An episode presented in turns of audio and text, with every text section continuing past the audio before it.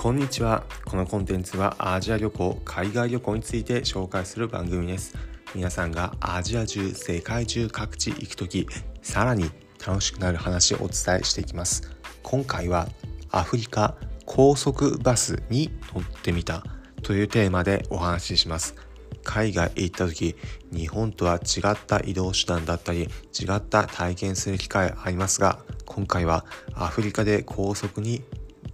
乗ってみた高速バスに乗ってみたエピソード形式で紹介します。世界中の状況気になるという人ぜひ参考にしてみてください。今回はアフリカの話です。アフリカのザンビアという国で高速バスに乗ってみました。乗ったのは首都のルサカという町から観光スポットであるリビングストンという町までの移動です。日本で言うなら東京から高速バスに乗って観光地に行く。例えば金沢だったり京都だったり広島だったり観光スポットある街へ高速にバスに乗るといったイメージです。乗ってみてどうだったのか大きく3つポイントあったので紹介します。1つ目がバスターミナルでめっちゃ絡まれるということです。アフリカなので東アジアの人正直ほとんど街中歩いていません。場所によっては違うかもしれませんが今回行った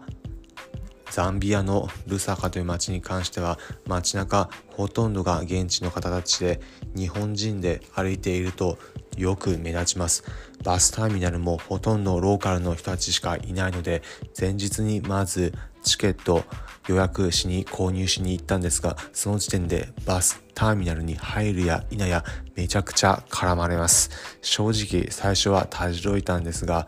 危険かというと危険というわけではなく現地の人たち客引きとしていかにもカモがネギを背負ってきてやってきたぞみたいな感じなのでこれはどうだ？うちのチケット買わないか？またはチケットオフィスまで案内していくのでその中間マージンというか仲介料をもらおうみたいな感じなのかもしれません。とにかくめちゃくちゃ声をかけられます。現地の人たち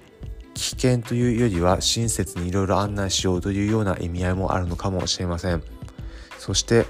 ターミナル翌日乗る時も行った際も入るや否やまたしてもめちゃくちゃ声をかけられます、まあ、ただその時は荷物大きな荷物ある場合は乗車するバスの荷物入れのところを入れる際にこうすれば入れられるだったりいろいろと手ほどきはしてくれます。大体の場合外国人だとチップを要求されると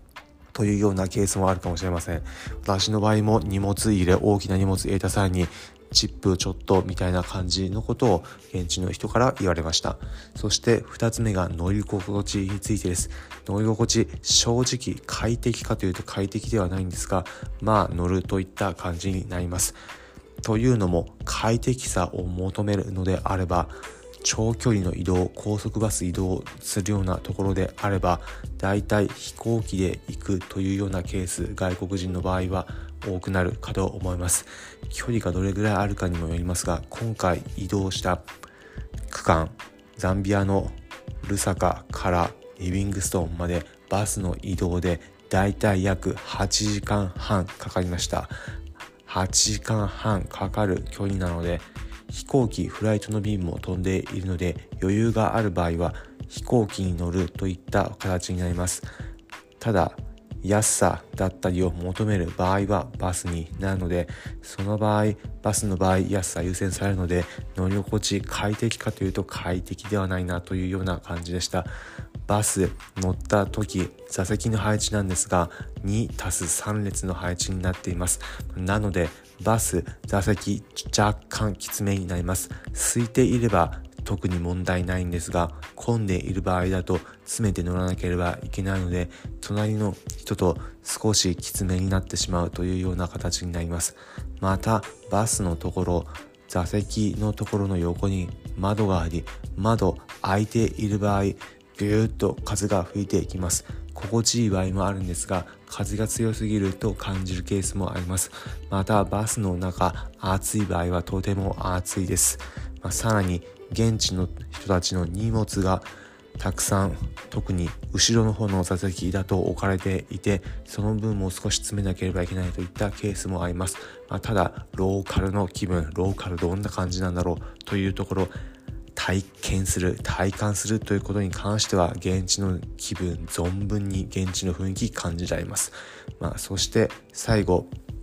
3つ目のところバス乗った際に感じるところで言えで言えばバスの中様々なところがあるというところです。バス乗った際もいろいろなものがありますが今回乗ったところだと料金は安かったです。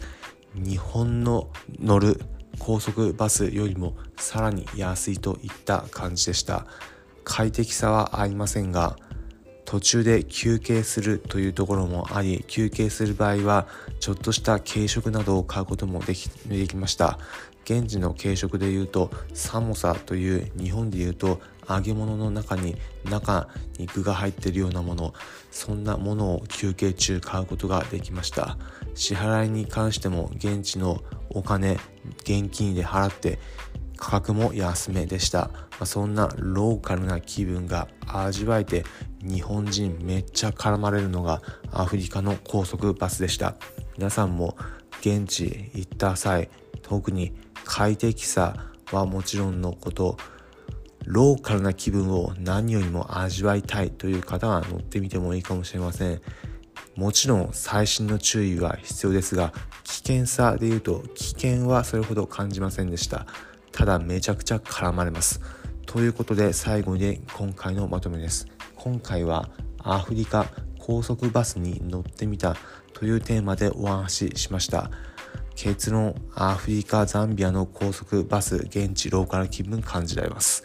今回の放送を聞いて、へえ、アフリカ現地そんな風になってるなだったり、旅行気分、自分も旅行行くとき参考になったという方は、いいねの高評価、ハートマークポチッと押していただければ幸いです。このコンテンツはアジア旅行、海外旅行について紹介する番組です。皆さんがアジア中、世界中各地行くとき、さらに楽しくなる話をお伝えしていきます。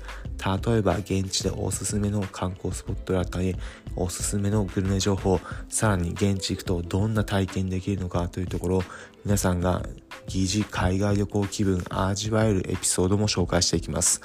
お、面白そうだったり、また聞いてみようかなという方は、ぜひこの番組、フォローボタンポチッと押してみてください。